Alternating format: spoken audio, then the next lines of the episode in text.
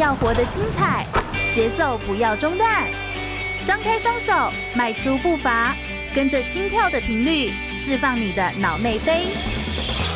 我是全玉，每周日下午一点，空中全运会，运动零极限。全国广播 FM 一零六空中全运会，我是全玉，每周日下午一点到三点，在空中给你轻松好玩运动讯息，还有体育圈内的大小事情。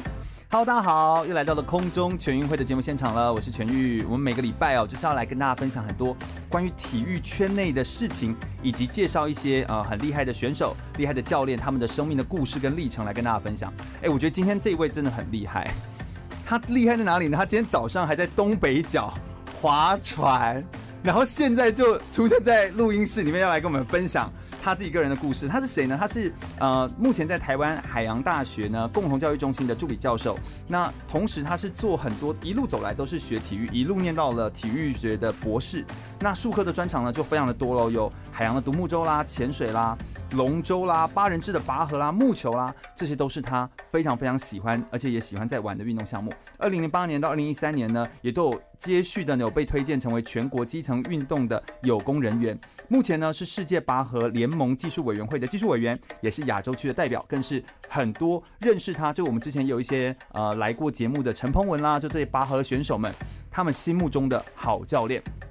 今天我们就来聊聊一个好教练，身为一个教练，到底要怎么样跟选手养成一个好的关系？一个好的教练到底是怎么养成的呢？让我们来热烈掌声欢迎陈建文教练，耶！欢迎教练，自我介绍一下吧。来，主持人好，是各位空中全运会的听众朋友，大家午安。是啊，教练，你今天真的是早上还在划船是不是？是啊，我们早上在带年长者的亲水体验。是，哎，教练好像。我我们那个在问彭文啊，因为我要来访谈你的时候，我就问了一下彭文说，哎，教练到底他的专长是什么？然后我看他很多事情都有参与，然后你也帮呃什么 A 级的拔河的呃教练啊、裁判啊做讲习的课程啊，然后不但是拔河这个部分专业，你也有玩一些球类运动，然后也。带有一个叫做“青鱼回游”海青回家哦，海青回家哦的的一个相关的活动，然后好像是接近海洋、认识大自然的活动。是为什么接触那么多啊？是不是你背后都有一个共同的原则之类的？为什么这这么做？因为我们体育系的选手，我们被要求叫一精多普遍哦。对，所以我们在大学的时候就会找几项主修，像我在大学的时候就是主修拔河跟木球，但是我本身的兴趣就是喜欢玩水。所以独木舟潜水是我的兴趣，个人的兴趣是是是，嗯、所以现在就在从事这些都是相关的活动。嗯，好像听起来在做这些事情，其实都是，其实也都是爱护地球，就是喜欢大自然，然后喜欢这个世界的一种方式，然后来做一个表现，也都是一个很好的彰显。这样子，我想我们今天要来聊聊一个。好教练到底是怎么养成的？我觉得首先是不是要先问一下教练，你觉得你怎么界定自己在身为一个教练的时候，你在教学或者在跟选手互动的时候的那个风格，你都是怎么跟选手互动的？其实我一开始看到我定的题目，主持人题目对，我就讲哦，这个跟我那个博士班的那个资格考啊，好像好像差不多。哎，没有那么严肃，我们今天是用一种很放轻松的心情 来跟听众朋友们聊聊。但是我觉得这个主题是我个人很想问的，因为教练其实我不止一次哦，就不只是听选手们推荐，我也有听其他的教练，林金能教练啊，就其他教练他们在聊天当中也会提到建文教练，所以就会我就想说，教练口中也认为教练就是陈建文教练很不错。选手心目中也认为教练是个好教练，你都怎么样去对待这些选手？或者说你心中有没有一些你自己的教练哲学之类的事情？OK，因为风格这两个字哦，嗯。在领导里面是很少见，但是在运动哲学里面是很常被被提出来。对对，但是今天我们不不谈哲学了。嗯、对对对对，因为这个也是你的专业，教练。也不就是，其实，在跟小朋友相处，是特别是跟运动员相处，以往的教练，像我们在年轻的时候，我们教练都是很权威式的，是是是，都很都很高压式的，嗯，威权领导。对，可是我们后来。因为我是学领导的，我们知道有有很多不同的面向。对。可是到接触哲学之后，我发现其实我们的主体要转回到运动员身上。嗯。当我们把主体转回到运动员身上的时候，你的教练就没有所谓的风格的问题。哦。因为我们的所所有的思考跟焦点都在选手身上。嗯，对。这个差别是说，譬如说在选手的身上的什么？比如说在他的表现上吗？还是在他的什么上呢？还是在他这个人的？培育栽培上，还是他的教育上是什么？OK，哦，主持人很专业哦，他提到了很很多的面向。对，其实如果是一个权威式的教练的话，他可能就是以教练所设定的目标，嗯，为为目的。他他他不管你选手要有成绩嘛？对我我不管你怎么想，你就是要达到这个。嗯。可是如果转换过来，那我如何帮助这些选手来达成这些目标？嗯。对，那我我们当教练是要让这些选手知道我跟目标的差距，那我怎么样引导他慢慢达成这个目标？而达成目标的方法有很多种。哦，对啊，就是用适合他的方式，用切各种不同的面向来来引导他。哦，所以在在这里面，所谓的教练的风格就没有所谓的。很很固定的样态了，嗯，对。而且我这样听起来，这个教练一直用到一个词叫引导他，然后就协助这样引导他，所以就比较像是一个 facilitator，就是那种引导员，好像是把他慢慢把他心中或他身上有的东西给唤醒，给叫出来，然后让他成为他自己的样子，是比较像这样的感觉吗？呃，有一部分的选手需要这样子，嗯，对。那、啊、会不会有些人其实是要，就是就是刺他，激励他？对，就是因为。选手很多，百百种，对对对，嗯、所以我们就是要找看这个选手目前大概需需要什么样，我们就尽量去往朝他可以进步的方向去去协助他。去协助。其实我我们跟选手的关系比较像伙伴的关系，哦、我是这样定义我们跟选手的关系。嗯、我不是他的教练。我说彭彭文是说，就是把你当成像父亲这样的关系。是家人一般的关系，但是不管怎么说，选手有就每个人有他自己个人对于关系上的定义嘛，所以就不太一样。是，嗯，为什么教练会把它定义成伙伴？呃，这个这个说来话话头长哦。没关系，我们今天有两个小时的节目，对啊？因为其实，在台湾大家都很清楚嘛，就是。有些选手是比较获得比较多资源，比如说亚奥运项目，对，他就获得很多的资源。嗯，但是我们这个巴尔运动，它在它并不是亚奥项目，所以我们获得资源是非常的少的，非常有限的。那我们在找选手过程中就很困难。嗯，那选手要留在场域里面又没有太多资源的时候，那你如果把选手留在这？心抓住。对，那、嗯、那就是我们一直我们面临到的状况。所以，我们不止面临到到技术嘛，那还要帮他解决很多问题。那这些选手，即便在社会不是太重视、资源没有太多的情况下，他还愿意留下来。嗯，他都愿意留下来，那我们有什么不好帮他的？啊，另外一个是我们的拔河选手，他必须面临到一个叫做降体重。啊，对，有对降体重，像我们我们之前有一个选手，他一百一十公斤，他要在八个月内降四十公斤。嗯，对，这都可以得到什么什么奖、什么奖之类的我还比赛奖。对，我还因为这个特别去请教那个林敬能林教练啊，还有那个王信元王教台体王王教练，对他们听到下巴都掉下来。对啊。也吓死人了。那我请教过那个跆拳道的教练，因为所有需要需要降体重量级的，没有人像法尔需要降那么多那么多。对，太夸张了。那我们可以说，这些选手都是用命在拼。嗯嗯。当你遇到一个愿意留下来，而且他用命在拼的选手，那我们的角色就会是我们如何让他。成长，嗯，对，或是他需要什么帮忙，我们就尽量协助他的一个角色。对，是是，所以我相信教练的身上有非常多的精彩的故事，而且我得说，就是我看到建文教练，他是一个非常谦虚的教练，就是他其实真的很厉害，大家仍然是非常谦虚的，然后来跟大家做一些分享，然后也是一直说，哎，他是来广播学习啊什么的。我想说，怎么可能呢？我当然是来学的呢。好，那我们今天有非常多内容要来跟教练请教，我们先不要走开，我们先稍微休息一下，听首歌曲之后马上再回来哟。我是举重世界金牌郭幸存，您现在收听的是 FM 一零六全国广播全域主持的空中全运会。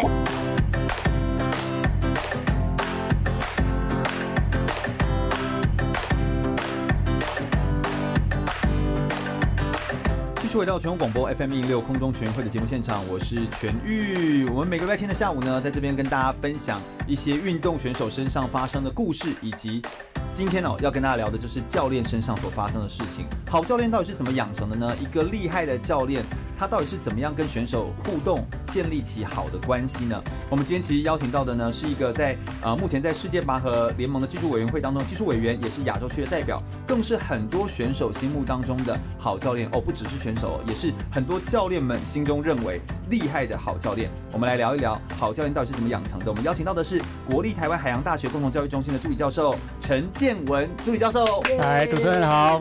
对，是的，我觉得陈教练呢，就是他本身自己有很多的呃这个专业之外，我想首先要来问一下，就是刚刚我们聊到说，身为一个教练，应该要是能够把选手的心给掌握住，而且并且可以把选手带到。他适合的地方，这样子。那身为一个教练，你又是一个蛮以身作则的教练，你是怎么样判断一个选手？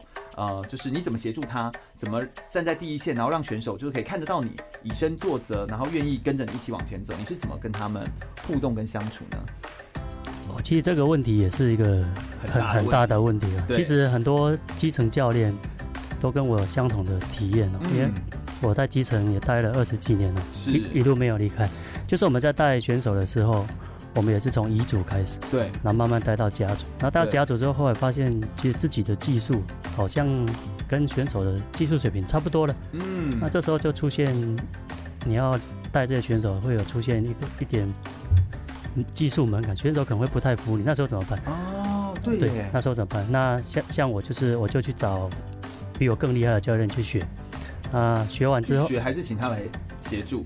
就去学去学啊，对啊，我我们就教练是一个持续要自己继续学习的人，对，这才会是一个好。我们我们那时候在全国是高男甲组的冠军，嗯，对，但是我们想突破，哇，就去找大专的甲组冠军。哦，当我在公开大大专男拿到冠军的时候，我就去找公开男的冠军。嗯，当我在台湾找到公开男冠军的时候，我就哇，台湾没得学了怎么办？我就去世界总会。就看哦，最近十年内拿过全世界世界杯金牌的俱乐部或是国家队教练，我就一一写信给他们，只要他一回复，我就立刻飞过去了。天哪！所以就是为了学习这件事情，不不管再远，不管花多少钱，花多少成本，对啊，我们都自费出去学习的。天呐！因为这样算一算，这样折折合起来到底花多少钱哦？一次应该不少，好几百吧，跑不掉了。啊、好几百万一定跑不掉的啊！跑不掉啊！可是就是你要带领这些选手前进，你必须给他们看得到前景。嗯，就好像我们武侠小说里面的师傅一样，如果你不知道接下来会发生什么，你怎么带领这些？徒子徒孙们继续往上练习，那是那是不可能，你你不可能给他一个模糊的语词，或者是一个目标，他又希望他们能够进步。嗯嗯嗯，对，你必须比他们掌握的更远，然后之后才能来引导他们。是，而且教练你自己这样子呃飞出去，但也有可能他，譬如说他教的东西后来不见得是那么适合啊。就是他算是很厉害，或者是他有带出很厉害的教练，但是因为每一个团队都不太一样，所以你等于还要自己再转化，是不是这样子？还是说？也有可能你花了很多的时间跟心力过去之后，发现啊，但这个这一招可能现在又不见得那么适用。但不过你就是把它记录下来，然后然后再想办法再去解决嘛。应该绝大部分还是要你自己去解决，对不对？是啊，就是其实我我们选择的队伍都是世界第一的队伍。嗯嗯嗯。其实我们那个时候距离这些还是有一些落差。是。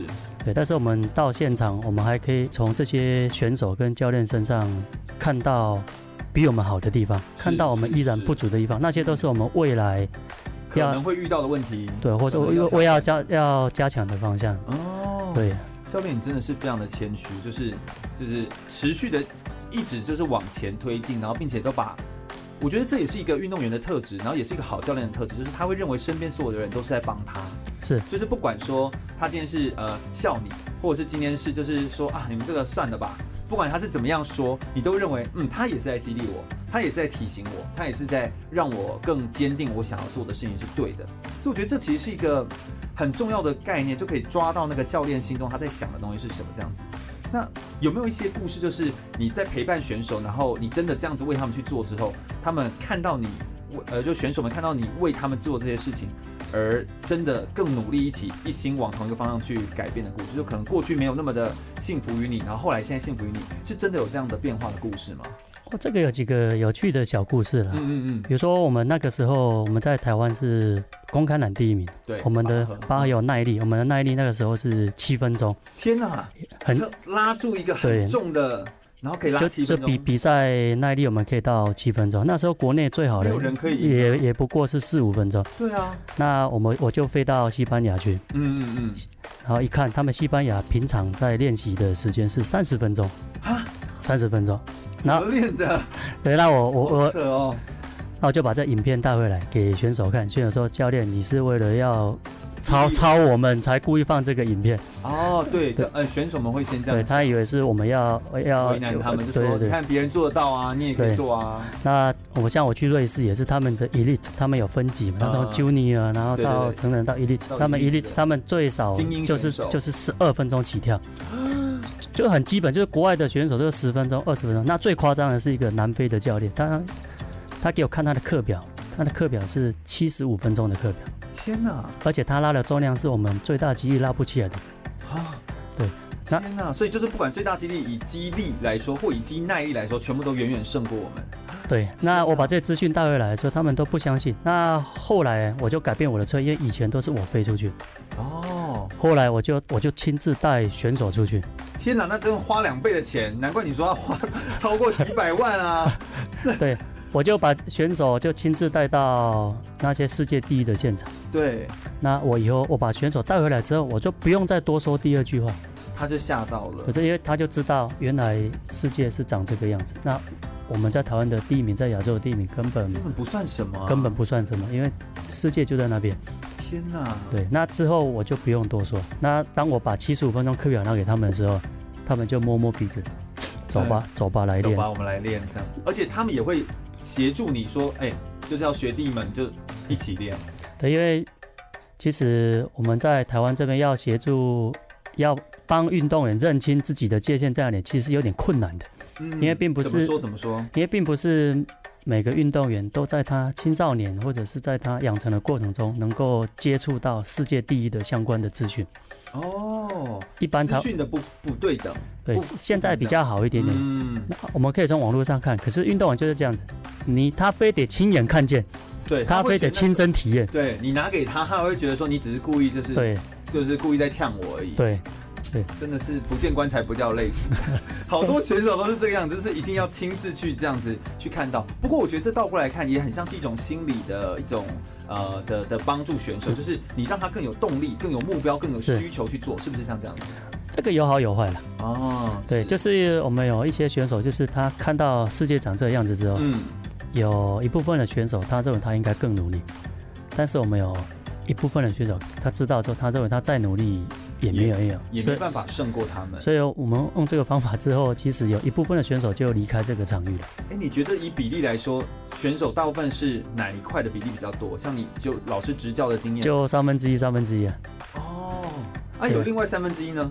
他就在中间呢。就在中间，就是嗯，好，你要练也好，对对对对，就比较是依附着这样。对其实三分之一比例也很高。可是我觉得这样也也是好的，因为运动毕竟是现实的。而且你又走走到一粒的的角度最顶尖的话，对，能留下的人毕竟不多。对，其实这样子也好，要不然其实劝退选手。对我们也是非常挣扎的一件事情。是是是，对，一定的。而且而且每一个选手其实都是非常珍贵的宝啊。是。那你要劝退他，其实也不是你真的不想要他。那但你要跟他解释一大堆东西，他不见得真的可以理解你的苦心或你的你的。我们留住选手都快留不住了。对，更别说要劝退。我们多么希望有人来这样。对。天呐，哎，我觉得教练其实也是一个善于用心理的方式，然后也跟选手们来做沟通的桥梁。我想我们等一下下一个阶段的内容，就来聊聊教练到底怎么跟选手来做对话，而那些对话当中用哪些有效的方法，可以确实让选手们真的是不只是身体愿意留下来，心里也真的会对这件事情买单，这是非常重要的一件事情。我们稍待一会儿，马上来聊聊哦。我是国际网球裁判林梦平，你现在收听的是 FM 一零六全国广播全域主持的空中全运会。继续回到全国广播 FM 一零六空中全运会的节目现场，我是全玉。我们今天特别邀请到大笨牛拔河联队的总教练陈建文陈九教练来到我们节目现场，来跟我们介绍很多关于好教练应该要怎么样来养成。我最好奇的问题就在这里啦，现在大笨牛拔河联队已经进到就变到世界最顶尖，是，而且成绩也是这么的顶尖。那请问，当你已经站在世界第一的时候，你要怎么样变得更好啊？身为一个教练，这应该是一个难题吧？这个在成为世界第一之前，我都没有遇过这样的状况。哦，肯定的。成为世界第一之前，我们的目标就是追逐世界第一。我们追了世界第六、第五、第四、第三、第二，这样一个一个把它破解，花了二十年。二二十年之后，发现自己再也没有人可以追了。那该怎么办？有点像是独孤求败那种感觉。讲讲独孤求败，有有一些体体育界体体育界的前辈指引说，你不可以那么骄傲。对对对，不能这样，不能这样。但是你知道，其实也不是求败，那个跟那个那个时候武侠小说那个概念又不太一样。我们其实是是想要追求自己另外一个层次的突破，或再怎么再往上。教练，你用什么方法让自己更精进？其实，如果遇到这个时候，我们会再从运动员的技术，因为他每天都必须破 PB，哦，那运动员的体能，嗯，那牵涉我们运动表现的所有的服装、器材、设备，嗯，那最重要的是技术跟战术的执行这几个面向，有点像是我们说新技体啦，然后再加上设备啊这些面向全部都要同时来把它往上。我们的拔河鞋是委托厂商研发。我们的拔河鞋垫也是特也是特殊的鞋，袜子也是特殊的，有拔河衣也是特殊的。有，就像你说的那个，呃，我们那个时候看的那个纪录片《拔什么河》，然后你们那一次去，后来就最后的做法就是每人多带，哎，带几双鞋啊？我们一个人带十双。对，就每一次就换一双鞋，也没再跟你。那个时候我们还没研发鞋子哦，我们现在的鞋子是研发过了，全世界最好的鞋子哦。对，难怪那一双鞋子真的是不便宜。呃，特别那个买不到。对啊，那不 那厂商只为我们国家队来制作。天哪，算是国家机密的一部分呢。是，有点像是科学，有点像是科学导入的。其实后面都是科学跟选手本体的感觉的提升来来进行。嗯，对。那特别要提的就是怎么样，就是进入选手的身体的知觉这一块。这一块是在做技术突破的时候非常关非常关键的。什么叫做身体知觉？可不可以多说一点？其实叫做技术感知啊。其实很，我们现在很多运动选手，他对他本身身体的感觉，他是无感的，因为没那么灵敏。因为优秀的运动员，他是很自在的在使用他的自己的身体的本能。哦，很。他本是优秀的才是这样，对不对？对，在的使用身体的本能。对，因为大部分都是他很优秀才被留在这个场合，或是被被看见。对，对，所以他其实他对于他身体的详细的使用方式，他完全不知道。嗯。那当我们像我们拔河，我们在全世界里面，我们在全世界前六强里面，我们身材是最差的。是。那我们要突破身材的限制，所以我们在技巧上就必须比其他。国家掌握的更精准，嗯，而且也要更努力来做来做自己个人身体的精进，对，所以包含体重上面的控制什么那些就，对，那个都是其其他面向。技术面上，对，那要选手知道自己的身体其实也很很困难，我们花了很多时间在引导，我们从身心学、从哲学、从费登奎斯、从武术、从瑜伽、从。很多各种可以协助选手来认识自己的身份。难怪我听彭文就说，那个时候教练就一直叫我们，就是看一下什么，然后看一下。我就想说，哎，我不太知道这中间的关联性是什么。原来就是希望他对自己的技术感知可以更好。为什么这些东西可以提升技术感知？我们是在提升他对于身体的知觉，因为我们在使用技术的时候是要无意识的召唤身体的所有的肌群来协调来处理。嗯，那这样的。技术专项所连接的身体的召唤是要学习的哦，它不是你想它就会出来。是，那我们就想办法把这这一块把它慢慢的让它整合的比较多。这这也是为什么我们用比较不好的身材还能够抵抵挡住比较高。身材高大。的欧洲队的原因，哦，对，就是我对自己的身体其实是更了解的，而这件事情就可以胜过，就算你今天身材很魁梧，但是你不见得那么完整的、全貌的去了解你的身体，有点像这种蛮力跟你真的懂得运气啊或什么那种感觉。对，其实我们也有练气，嗯，不过这个差距没有想象那么大，其实我们就只赢他大概百分之一或百分之二，但是微微的获胜。对，就是我们光是胜那个其实就不容易哎。就是我们就是在每个面向都希望能够赢对方，可能千分之五啊，百分之零点五，或是百分之一啊，这样累积下来，这样我们就，就、啊、我们就有胜算。对，就很像那个世界围棋高手啊，在下围棋也是，他的几率就是我只要赢他是百分之五十一。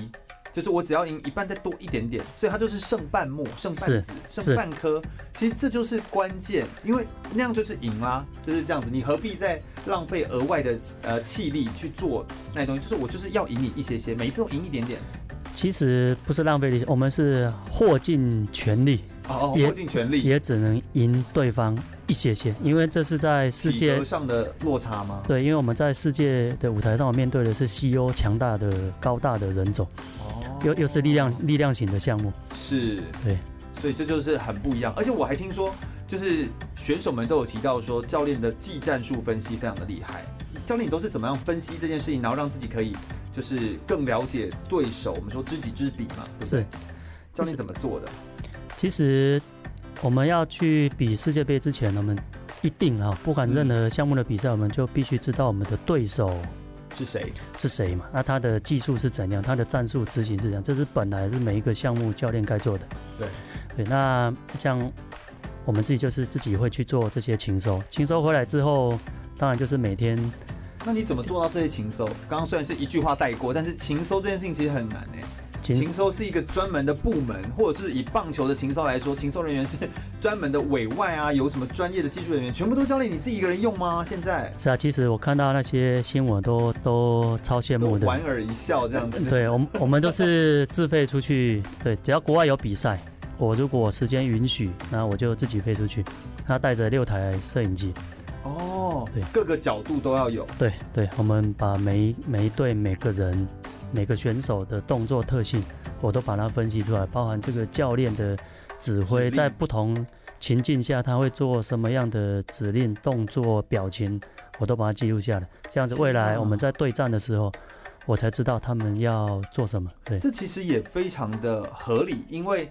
呃，你如果在比赛当下，你才要再去做情搜，或者是再去看他练习的时候，那个其实都是不够的，因为你必须在更前面就是开始去看他的。观念是这样子，就是我们在比赛前就必须针对各国的技战术来设定相对应的技战术的的策略嘛。对，那在台湾的时候，谁会苏格兰的技术？对啊，不会啊，不会嘛，所以我就必须在台湾的主要队员之外，再找一队来学苏格兰。哦，oh. 所以我们的整个团队可能有七十几个人，但是第一队只有八个人，但是其他队伍有一队就是学苏格兰，一队就是学英格兰，一队就是学北爱尔兰，而这些技巧学习是这样，我们要自己做模拟的对手啊，而每个对手的学习时间都要在一两年，所以我们必须事前就必须做好情搜，而且时时要变更，不然他这次模拟的东西出去外面，他如果又遇到不一样，他现场的反应时间会。会很短，但是也不不可能每一次都抓得很准。天哪！但这、欸、这个我听到，我现在很惊讶，哎，就是这个做法非常非常的高明。也不是高明，就是为了现场的竞技需求，你就必须得做这个事情。你不能到现场前一天你才做技术分析，而要求选手在睡一个晚上起来之后，就做做做出他完全没有练习过的技战术动作。对，这是完全不合理的，完全不合理。所以其实。其实我如果这样子再更大胆的说，那是不是就等于说，会不会获胜这场比赛，真的是在比如说一年前、两年前，大概就已经决定你会不会获胜这场赛事啊？因为他的那个分析跟那个累积是这样一路累积上来，一直累积，一直累积到到最后比赛的的当下。是啊，我们就是不一定明天的比赛我们会赢，但是我们为明天的比赛，我们在好几年前就开始做准备。嗯，对，而这个准备的工作，就是我当教练的主要的工作了。天哪，这是一个非常非常不容易，我光这样听就觉得很夸张。同时还有一点就是，你怎么说服其他的选手？因为真正上去比就那八个，虽然说那八个当然是他们呃有很强的能力，但是另外那些陪他一起练，譬如说你被分配是爱尔兰，你被分配是什么的那些选手，他们是如何？你如何说服他们，然后陪伴着一起来做？我这真的是很难的一件事哎，教练。哦，主持人真的是专业，我要讲到重点了。这真的是很难啊！我我很好奇，我很好奇。其实不是每个人哦都甘于当老二，是，这就是个关键啊。每个选手都看到第一队的的光芒，他也想到第一队。嗯，那怎么办？所以在这个情况下，我们就想办法，让我们这个团队每个人都有他的位置。比如说，我们第一队是一个量级，对那我们可能这次选拔赛，我们就选了五个量级。那就把其他的选手分配进来，都分分配分配到不同的量级。嗯、对，但这不一定是对的位置上，哦、因为我们国家有竞争力就是第一量级。哦，我们再往上我们就没有。其实其实就比较难了。嗯，其实他们被分配到的是其实是夺牌率比较低的，而且出去是会被屠杀的。哦，OK，就被秒拉就没了。对，但是就是选手即便知道他被被秒杀，可是他至少有一个位置之后，他还能够比较说服自己留在这个场位，不然选手待不住。稳定军心的方法，其实对，其实人要给他一个位置。其实教练深谙人性，哎，我觉得比较像在下棋。我们今天呢，就是一个下棋的那个 节目哈，在跟大家聊那种感觉。哎，其实这是策略，也是布局，更更是我觉得是一种呃眼光，就是你你必须要站在一个比较上位的格局，才能够知道怎么分配这些事情。那也，但我觉得教练还有一个很大的特特点，就是教练没有把选手就当成只是夺牌的工具，教练有把选手当成人看，而且并且是。我还是想要帮你创造一个位置给你，是，然后希望可以把你留住，然后并且持续可以跟你沟通，然后来持续可以有机会往下往前进这样子。我觉得这是一件非常非常不容易的事情。我觉得光是你刚刚说的那些技战术分析，以及当你当到世界第一的时候，应该要如何更好，从不管是设备、从心理、从技术、从呃技术感知、从体能上面，都必须同步的来做提升，才能够让一个选手不断的。突破，就算你现在已经站在世界第一的位置上面，也是有持续精进、持续成长的空间。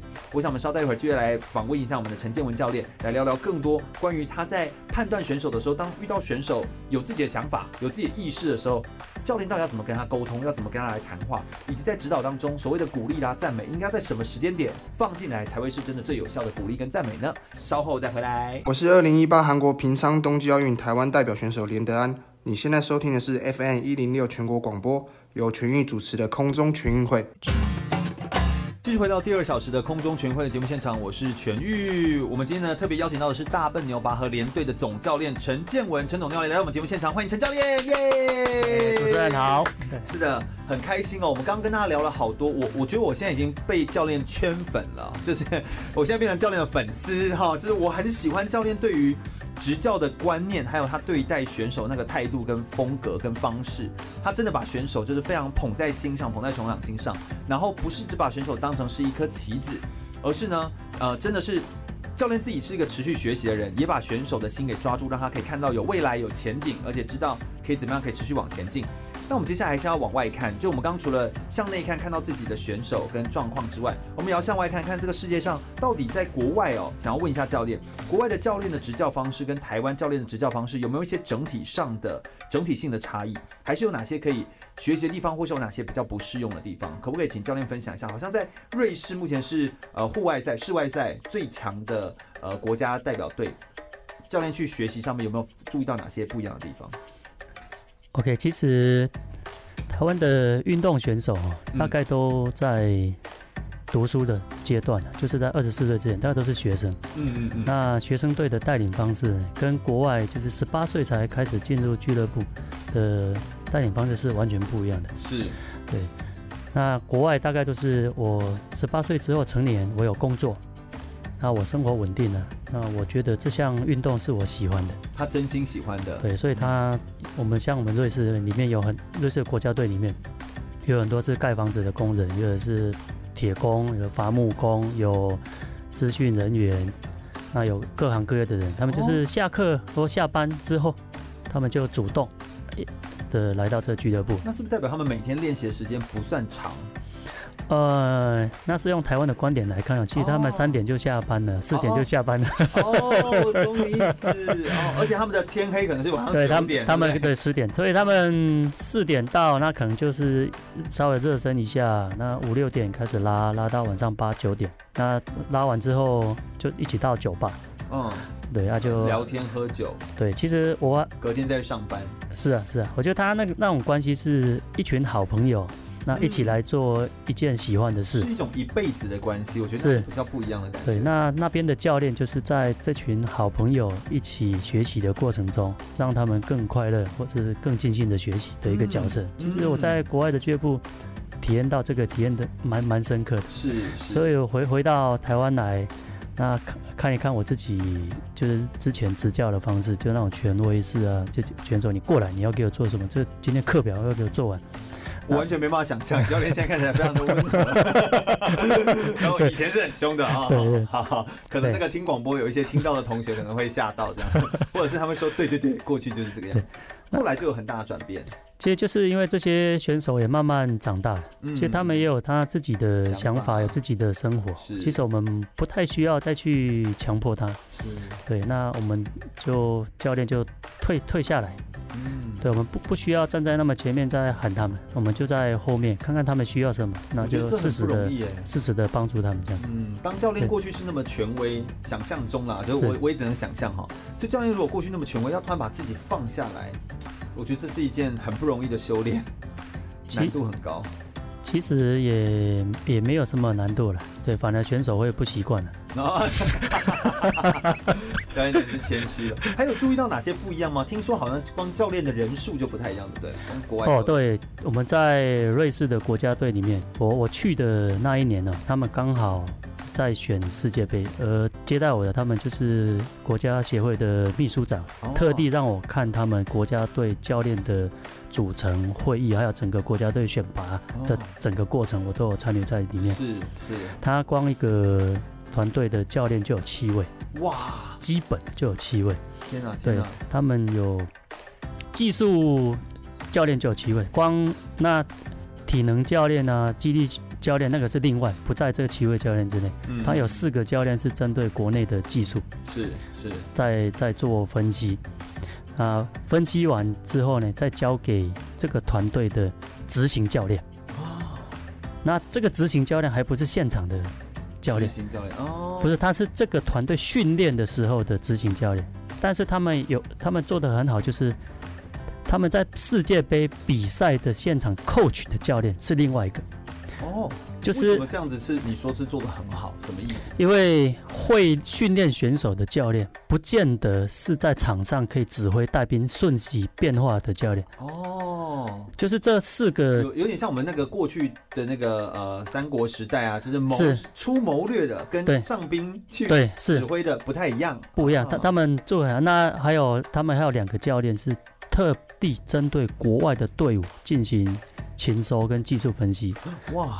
对，所以他们到底总共几个教练啊？他们至少七个教练才组成的一个团队来协助国家队。那陈建文教练你就只有一个人，你要做这七个教练所做的全部的事情呢？也也不是啊，反正身为教练就是该做嘛。嗯，太夸张了，好强！而且你全部都吃得下来，哎，没有人教过你啊，这件事情包含情搜，包含收集这些资讯。其实我们从运动选手从小到大都是运动员嘛，其实这个都是我们从小到大经历过的，就是我们认为如果身为一个体育人或者是一个教练应该有的基本素养。其实，在我们这个台湾这个情境下，在这个比较冷门的项目里面，你就得一个人去去完成。对，那我们总不能说那我。我没有人，那我就不做啊！啊，不做，下面那么多选手等着你，那你怎么办？是是是。啊、那教练在做这个呃，比如说你去对照像瑞士他们的、嗯、呃这些选手，还有这些教练他们在比赛的时候，你有没有注意到选手跟呃台湾的选手有哪些整体性不一样的差异？或者是你在观察的时候，你都观察些什么？你说选手的有时候会觉得他的那个整个的质感啊，或者什么，那个是什么意思？我刚跟主持人聊到，就是其实我们到国外哦，并不是每一个俱乐部的教练都会把他的东西跟你说。对对对对对。对，那大部分人都愿意，但是如果遇到他有一点点保留的时候，其实我们也可以从在绳子上或者在竞技场上的选手的表现，我们也可以。看得出来，这个技术动作的一些要点，或我们讲做叫技术的质感，或是身体的质感是什么，我们也可以多多少少掌握得到。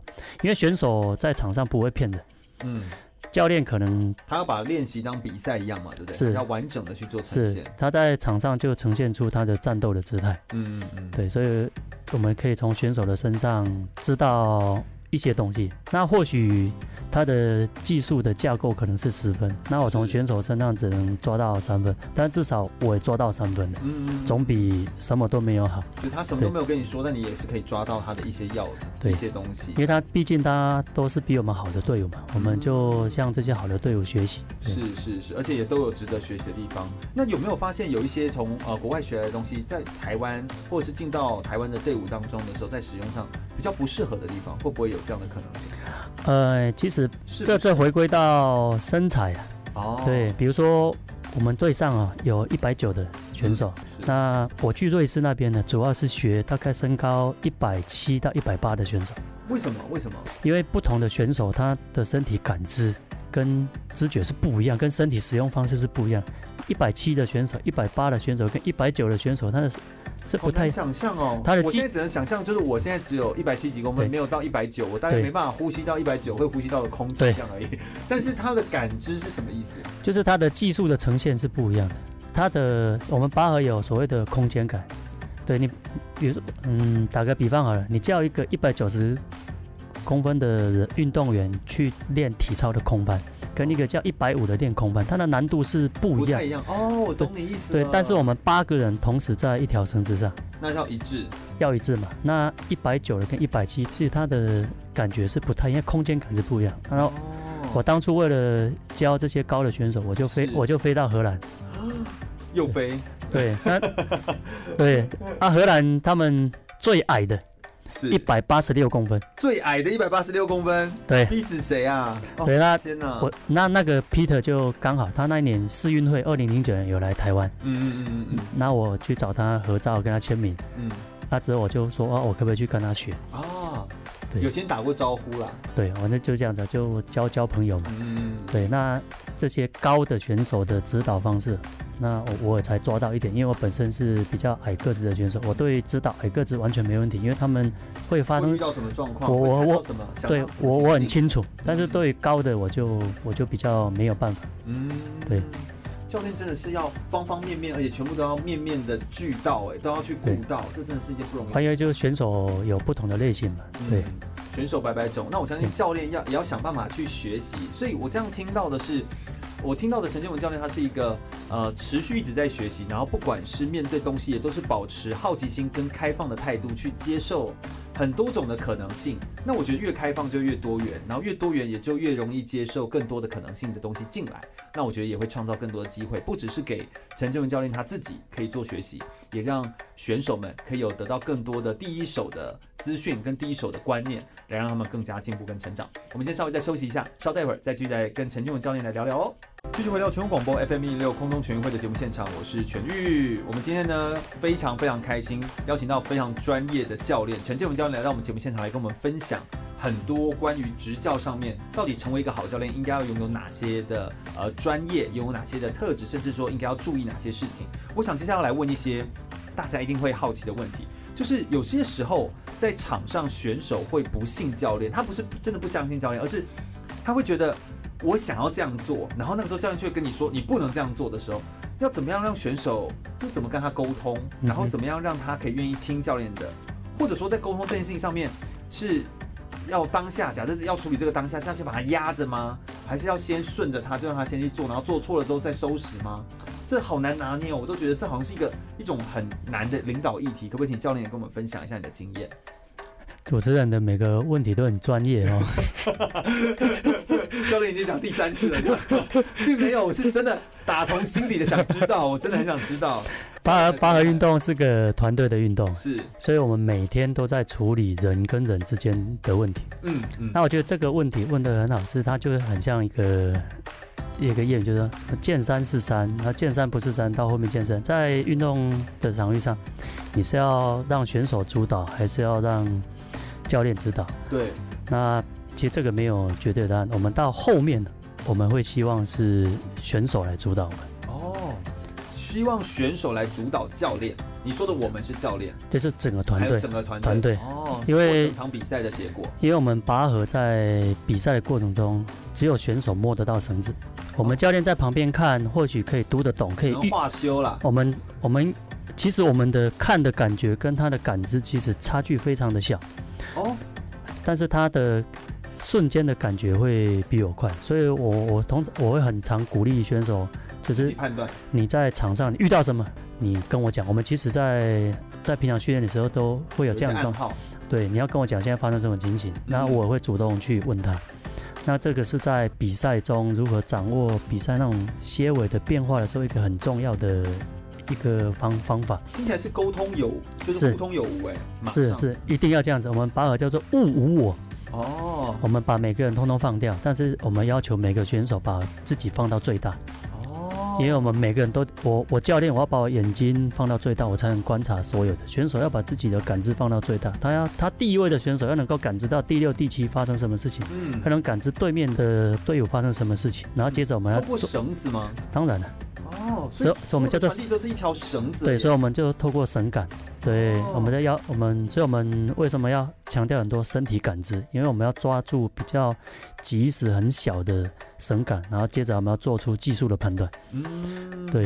欸、那真的是一门专业到不行。对，那另外可能还有几个面，就是可能在练习的里面，那如果这个选手太执着，那我们怎么解决？那通常会是这样子的。我们每次练习完，我们会有一个选手的讨论。嗯，那我们在练习的时候，我们会有 video，对，会有影片的记录。对，那接着我们就会请选手讨论。那每个人讲讲讲讲讲讲讲，那大家都知道哦，嗯，这个动作对你比较好，对我比较不好，对你比较好，对我比较不好。那我们如果用团队需求的考量，那我们应该怎么做？嗯，那教练你都是当那个引导人，就让他们讲，你没有先讲。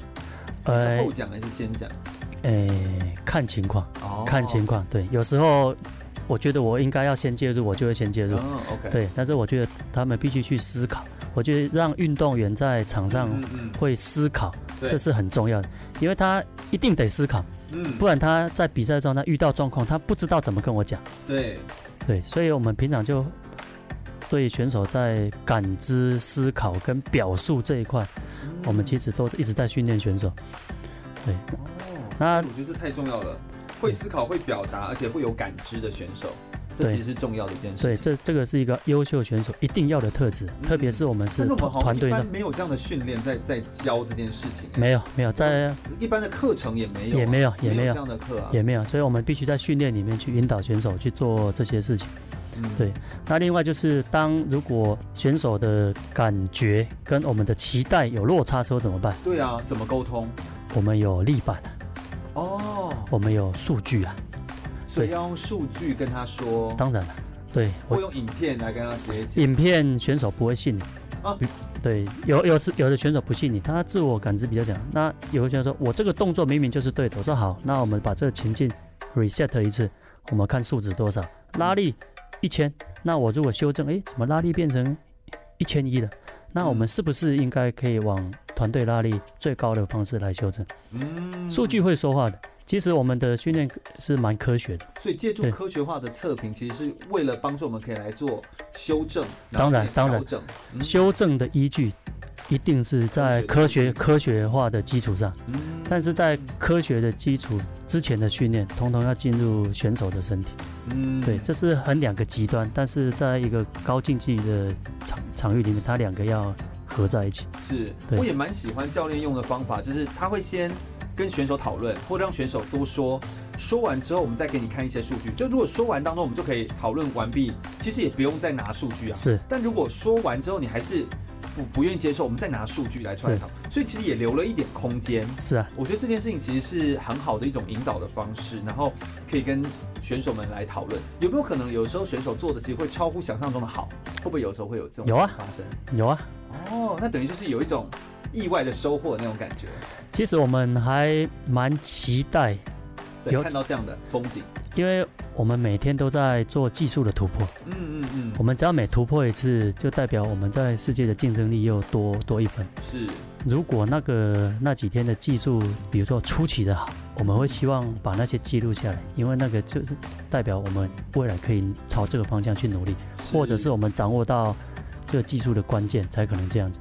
才有可能有这样的成绩跟。因为技术的表现是这样上上下下上上下下，嗯、有出现高峰经验的时候，我们希望那个能够被留下来。是是是，哎，那如果在执教的过程当中，假设我们说遇到呃选手有不同的沟通的状况的时候，嗯、我们用呃先用讨论的，然后再用数据，所以让整个团队可以互相影响彼此这样子。嗯、那在指导当中，有时候什么时候才要介入鼓励，或什么时候要赞美，或什么时候就是要要觉得他这样很棒？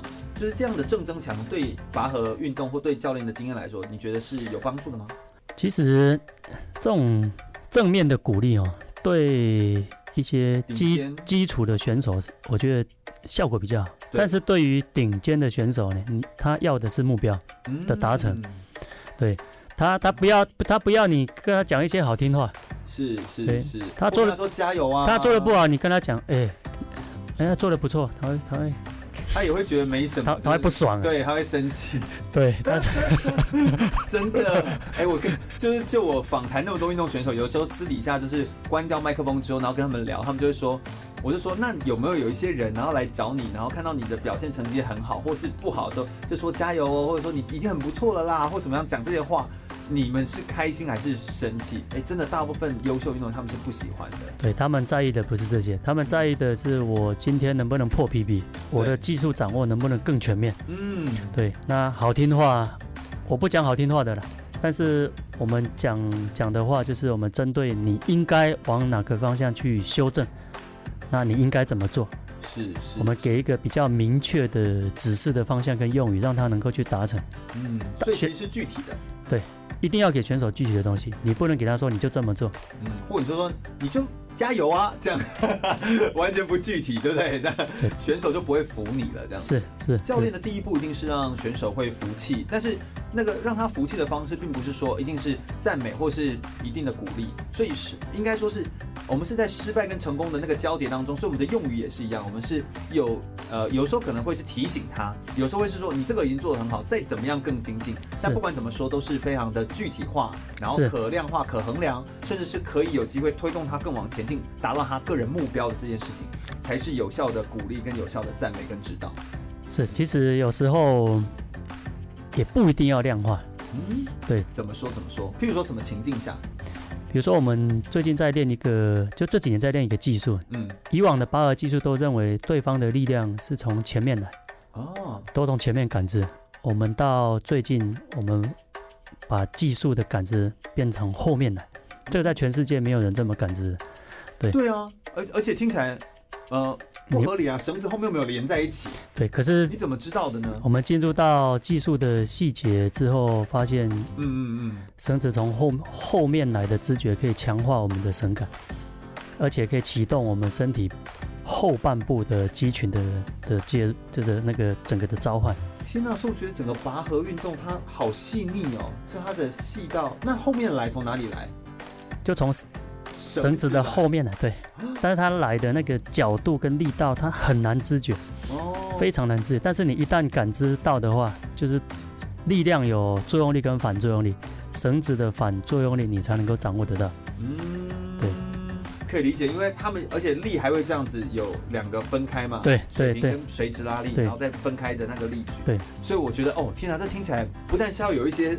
物理学啦，然后力学啦这些的背景，所以教练本身也要对这些很全面的了解，然后才能够来去做这样的推动，甚至有的时候还会发现一些新的可能性，然后又要再不断的突破跟调整自己，这真的是一件很难的事情。我们之所以能够在世界维持竞争力，是我们一直在对技术做创新。嗯，对，我们从我们台湾的拉法，全世界没有人学得起来。真的真的拉不起来，所以那个技术的创新跟突破也是因为我们有那样的技术，纵使我们的体格目前还不如人，但我们还是有机会获胜。对，就算只剩那一点点，但是获胜，这其实真的是一个非常大的突破。我想我们等一下最后一节节目内容要来跟教练聊，是一个我也非常在意的课题，那就是。有没有一些其他的照顾面向？就是教练是怎么样可以让选手真的是完全是口服心服，然后身体服，然后整个人愿意投入在整个的运动当中。纵使这个运动现在不见得是台湾那么重视，但是我觉得教练他的推动跟他的全新的投入，已经让非常多的选手愿意留在这边。那教练是怎么做到的呢？我们稍待一会儿来听听教练的分享哦，马上再回来。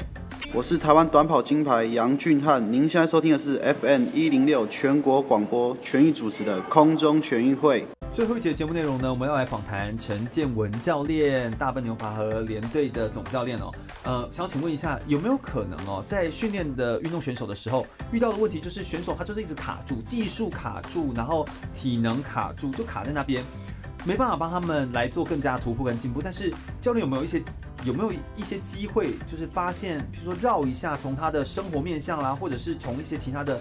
呃，生活或者是呃其他的状况上面来做一些照顾，或者是调整，或者是跟他聊聊之后，就发现哎，他的运动表现都进步的这些例子，有没有这样的可能性啊？教练有一些这样的个人经验可以分享一下吗？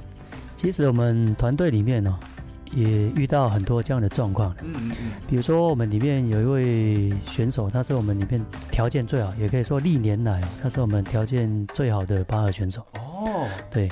可是呢，他因为家庭的经济的关系，嗯，嗯，嗯，所以他必须回头去打工吗？还是对，他必须帮家人去分担家、哦、家家境状况，嗯，对啊，所以他就变成他没有办法很专注吗？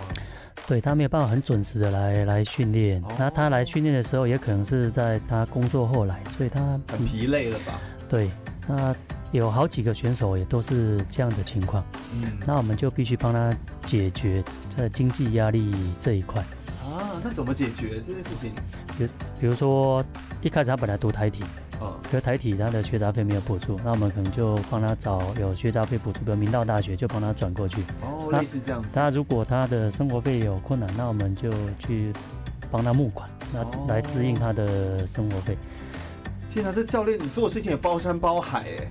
这真的是全包啦，对不对？不会啦，因为选手需要照顾，我们就想办法。那另外还有，比如说像彭文的例子，那他是一个很优秀，家里也不缺钱，可是他不缺钱的小孩子，也他家里也有他的难题。嗯，他可能各有各自己需要的地方。对，他可能家里那边他需要有压力啊，对，有不同的认同啊，对，那也要帮他跟家长沟通，把这块。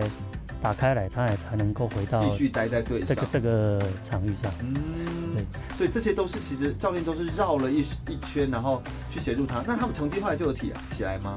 如果得到这些帮助之后，其实选手会进步，只要他能够按部就班的来接受训练，或是他是一定可以进步的，一定可以，因为我们的目标设定设定的非常明确，你只要。在什么时候做了什么事，你大概就会到达什么样的技术的水平。教练真的是目标设定，部中高手，真的是非常的清晰，就是一步一步一步帮他做这样的排程。确实是这样，只要他没有被其他的东西阻碍给挡住，或者是他停止了某种训练，然后或者是他分神了，是训练的时候其实就是没有全力的把它完成的话，他其实绝对可以达标的，绝对可以。对台湾的运动员，我们的条件、我们的潜能不输世界其他国家。嗯，只要我们能够专专注的训练，嗯，一定可以。那我们比如说，我们有一些选手，他。就是比较好笑的，他跟他女朋友、男朋友吵架，嗯、我们也要去居中协调啊。是是是啊，对啊，还要当那个和事佬，他有时候需要还要牵牵红线这样。对啊，我们都会说还还还要帮他说，哎、欸，我们来设计一下，让你看能不能早点追到他。真的是全部都要帮。那哎，教练可不可以分享一下，你身为教练，就是有没有一些你觉得最自豪、最骄傲的时刻？你觉得是大概在什么时间、什么时刻点是你觉得非常光荣跟骄傲的时候？其实。一般人会认为说，我们拿到世界第一是我们最最骄傲、最值得骄傲、最自豪的。可是我的看法不是这样子啦。我带这些选手这么多年啊，那台湾目前的运动团队也走到了困境，就是他大学毕业之后怎么样继续留在这个场域？是是。那我觉得我最自豪的就是当这些选手们他讲到或想到他曾经从事这项运动的时候，他的眼睛是。无暇、发亮，而且充满了热情。他真正热爱这个运动，嗯、这个是我觉得我比较就是最最自豪的时候，嗯、因为我们用心带了这群小朋友，他的心都没有离开这一块。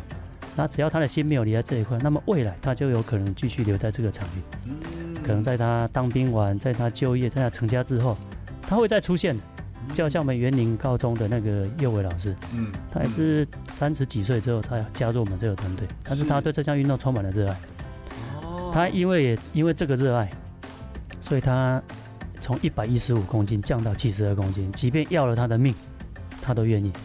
天哪！对，他这个就是选手自发性的，这不需要我教练拿刀拿枪说逼你，你一定要达到这个目标。他真心喜欢，他真心想要，他真心想要的情况下，我们的教练的价值才能够发挥，因为他知道我们是来协助他。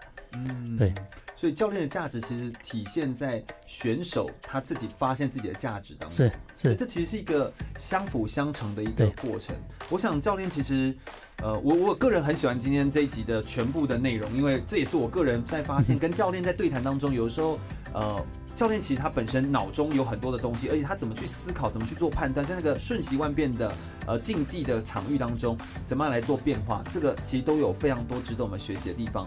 我想最后留一点时间，请教练来跟我们分享一下，最近教练好像做了很多，呃。呃，认为就是可以更亲近、更贴近，就是台湾这块土地，然后也可以让更多人认识，或者说是认识自己这块土生土长的环境的一些呃作为，可不可以也请教练来跟我们分享一下你最近做的一些事情？OK，刚刚跟主持人聊到了，其实我们在追求竞技的过程中，我们的所有的焦点都放在欧洲国家，在全世界世界杯的六强的国家里面，所以为了打败西班牙。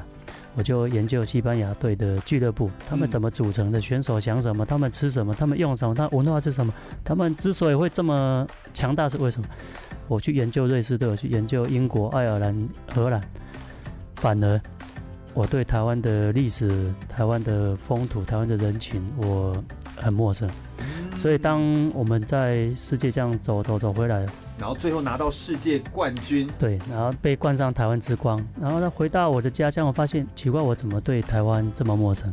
那既然我们可以为，就是让台湾被世界看见，努力了二十几年，那为什么我们不能回头过来，利用我们自己可可以的能力，那来改变我们周遭的的一些环境，让我们台湾的环境变好。比如说，我们台湾的海洋，鱼鱼鱼类的。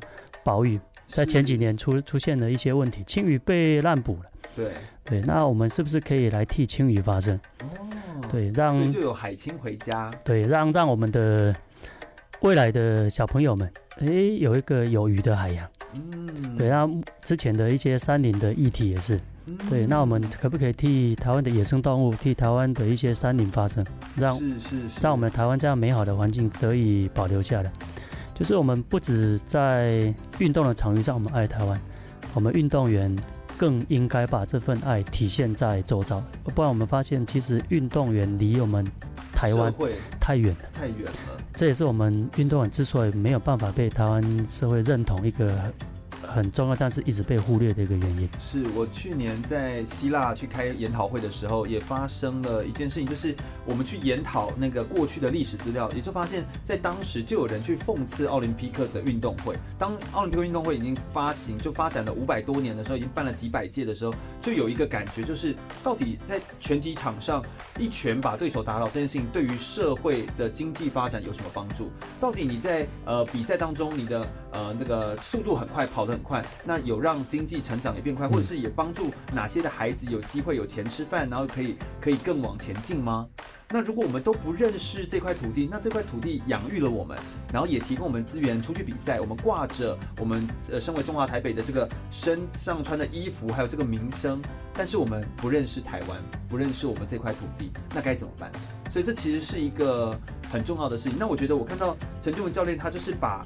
呃，他从执教，然后从在教导这些选手跟教导这些呃孩子的过程当中，把这一份爱，然后也把它传承到这一块土地上面，让更多人去认识，更多人去知道，就是其实我们身为运动员，我们也是很爱我们这块土地，而且我们对这块土地有更深的认识，更深的呃执着，我们也更希望更多的人也都可以一起来认识台湾，一起来认识这块土地。我觉得这是一件非常重要的事情。我想今天非常感谢陈俊文教练来到我们节目现场来跟我们分享这么多的故事。那不管说是呃成为一个好教练，其实他必须要是一个爱学习的人，然后必须是持续的学习，并且不断的精进。那把选手的心给抓住，并且让呃孩子们他们可以看到未来，知道可以怎么样持续的前进。那并且到最后哦，就是让这些孩子拥有一些机会，拥有舞台。可以呃继续站在这条路上，然后可以持续往下走，然后可以看到这些孩子眼中闪烁的光芒，跟他真心喜欢。我相信这对教练来说就会是一个呃最有价值而且最棒体现出教练价值的一件事情。今天非常感谢陈俊文教练来到我们空中全运会的节目现场来跟大家分享今天的呃全部的内容。空中全运会是一档专门在介绍呃体育的文教类的节目，我们透过体育的运动的相关的知识，跟大家分享一些运动选手生命当中真实的故事，以及邀请一些专业的运动教练或者是专业的体育从业人员的呃专业的内容跟背景，让我们认识体育从更立体的角度去全面了解体育运动。那如果大家对空中全运会的节目内容有兴趣的话，欢迎可以上上脸书来搜寻空中全运会，注意全是一个草这个安全的全哦，空中全运会，我们每周日的下午一点到三点在空中等你喽，拜拜。